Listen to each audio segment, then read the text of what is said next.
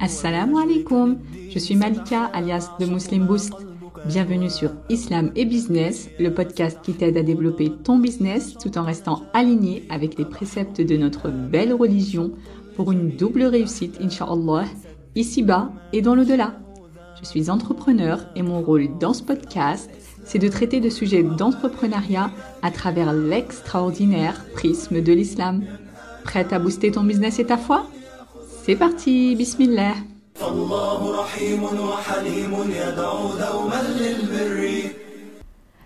alors, aujourd'hui, on va faire un épisode assez court, Inch'Allah, pour voir ensemble la position de l'islam vis-à-vis de l'argent. Parce que parfois, et en particulier à notre époque, certains peuvent faire passer des idées fausses qui se répandent comme une traînée de poudre et s'ancrent dans nos têtes, même en tant que musulmanes, sans même qu'on ne s'en rende compte et qu'on prenne conscience que notre vision par rapport à l'argent peut être bien loin, voire même carrément à l'opposé de ce qu'Allah attend de nous. Et le fait de corriger nos erreurs de compréhension, de recalibrer nos pensées en conformité avec ce qu'Allah veut, est quelque chose de très important. Avant de commencer, je précise qu'on parle ici de l'argent au sens large du terme, c'est-à-dire al-mal en arabe, qui correspond à tous les biens matériels, que ce soit des sous ou de l'or ou de l'argent, des moyens de transport, des maisons, du mobilier, des vêtements ou des bijoux, bref, tu m'as comprise, tous les biens matériels. Alors je sais qu'on entend beaucoup de choses sur l'argent qui se transmettent ici et là, mais en tant que musulmane, que ce soit pour l'argent ou pour tout le reste d'ailleurs, on doit toujours bien faire attention de confronter ce qu'on entend aux préceptes de l'islam, pour être sûr de ne pas suivre ou appliquer des choses qui vont à l'encontre de notre religion, même si ça vient parfois d'autres musulmans. Alors quelle place l'islam donne à l'argent? Eh bien en islam, l'argent est un sujet important si important qu'il a été cité dans le Coran des dizaines et des dizaines de fois. L'islam considère l'argent comme quelque chose ayant une sacralité. Et son caractère sacré, hurmatihi en arabe, est quelque chose qui doit être absolument préservé. C'est pour ça que dans l'islam, l'argent fait partie de ce que les savants appellent ad-daruriyat al-khamsa, c'est-à-dire les cinq éléments essentiels à la vie humaine qu'il est obligatoire de préserver. Donc parmi ces éléments, on retrouve l'argent, qui est donc sacré, comme le prophète a dit lors du pèlerinage d'adieu. Dans ce dernier pèlerinage, le prophète a fait un sermon aux compagnons, un sermon qui est très important et dans lequel il a commencé par leur rappeler le jour dans lequel ils étaient, parce que c'était le jour du sacrifice, c'est-à-dire le jour de Eid al-Adha ou le grand Eid, comme on dit souvent aujourd'hui. Et les compagnons savaient, avant même la venue du prophète que ce jour du sacrifice était un jour sacré. Puis il leur a demandé, wassalam, dans quel mois ils étaient, parce que c'était le mois de Dhul Hijjah, et les compagnons savaient, avant même la venue du prophète wassalam, que Dhul Hijjah est un mois sacré.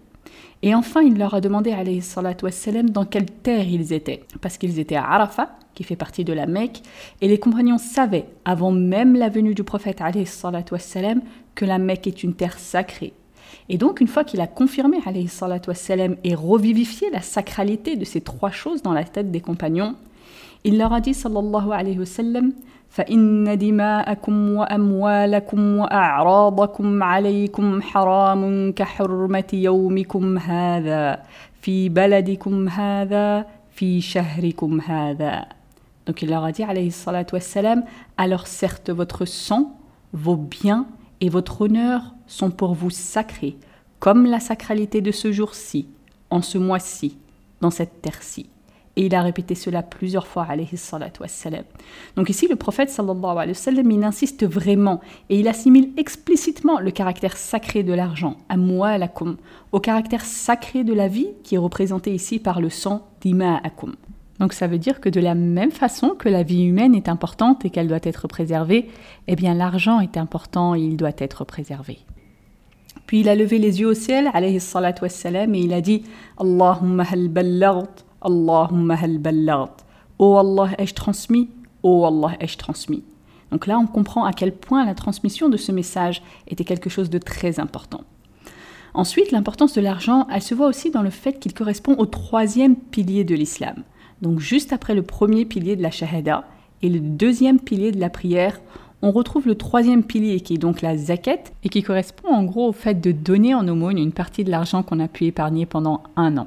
Donc je le répète, on parle ici de l'argent au sens large du terme, qui correspond à tous les biens matériels qu'on possède. On peut souligner aussi que l'argent est indispensable pour un très grand nombre d'adorations, dont certains piliers, comme par exemple le Hajj, parce que sans argent, eh bien, on ne peut pas le faire. Prier à la mosquée, sans argent, on ne peut pas en construire. Se nourrir avant et après le jeûne, sans argent, on ne peut pas. Donner des aumônes, faire des cadeaux, etc. etc. Plein d'adorations dépendent de l'argent. Donc l'argent est très important en islam et c'est pour ça qu'on retrouve que les injustices qui le concernent font partie des grands péchés, voire même des mubiqat, c'est-à-dire des péchés capitaux, les plus graves péchés auprès d'Allah, comme la riba par exemple, qui correspond à l'usure ou l'intérêt usuraire et qui est un des plus graves péchés ici-bas. Certains pourraient penser que ce n'est pas si grave de payer ou de prendre des intérêts, tellement c'est une pratique répandue de nos jours. Et pourtant, c'est un péché extrêmement grave, plus grave même que la fornication ou l'adultère, parce que l'argent est important en islam et les injustices qui le concernent sont interdites. L'importance de l'argent, on la voit aussi beaucoup dans le Coran, à commencer par le fait que la plus longue ayah, le plus long verset dans le Coran concerne l'argent, puisqu'il s'agit de ayat dayn, c'est-à-dire le verset de la dette d'argent. En plus, Allah nous a dit dans le Coran que l'argent, c'est ce qui nous permet de maintenir notre vie correctement, comme il dit dans le verset de Surat An-Nisa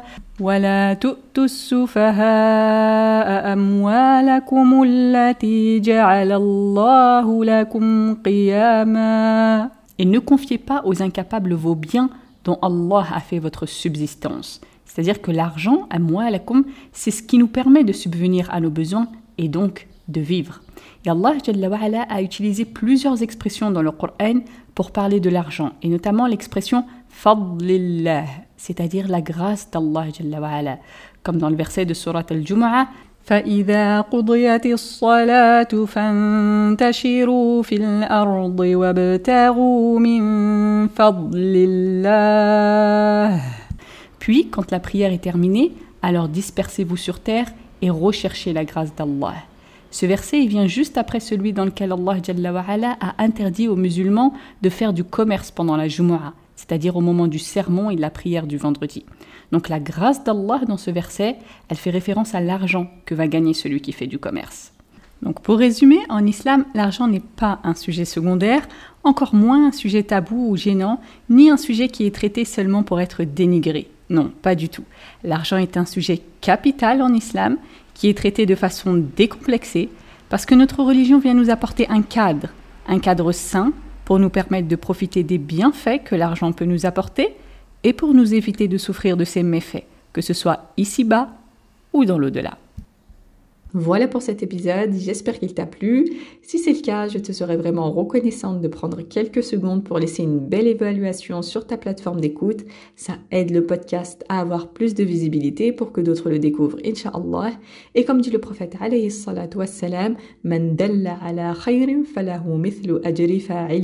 Celui qui montre un bien a la même récompense que celui qui l'a fait. Merci encore pour ton écoute. On se retrouve dans le prochain épisode, Inch'Allah. D'ici là, prends soin de toi et de ta foi. Subhanakallahumma wa bihamdik. Ashhadu an la ilaha illa ant. Astaghfiruka wa atubu ilayk. ما أحلى الدنيا لو عشنا وجعلنا الإسلام أساس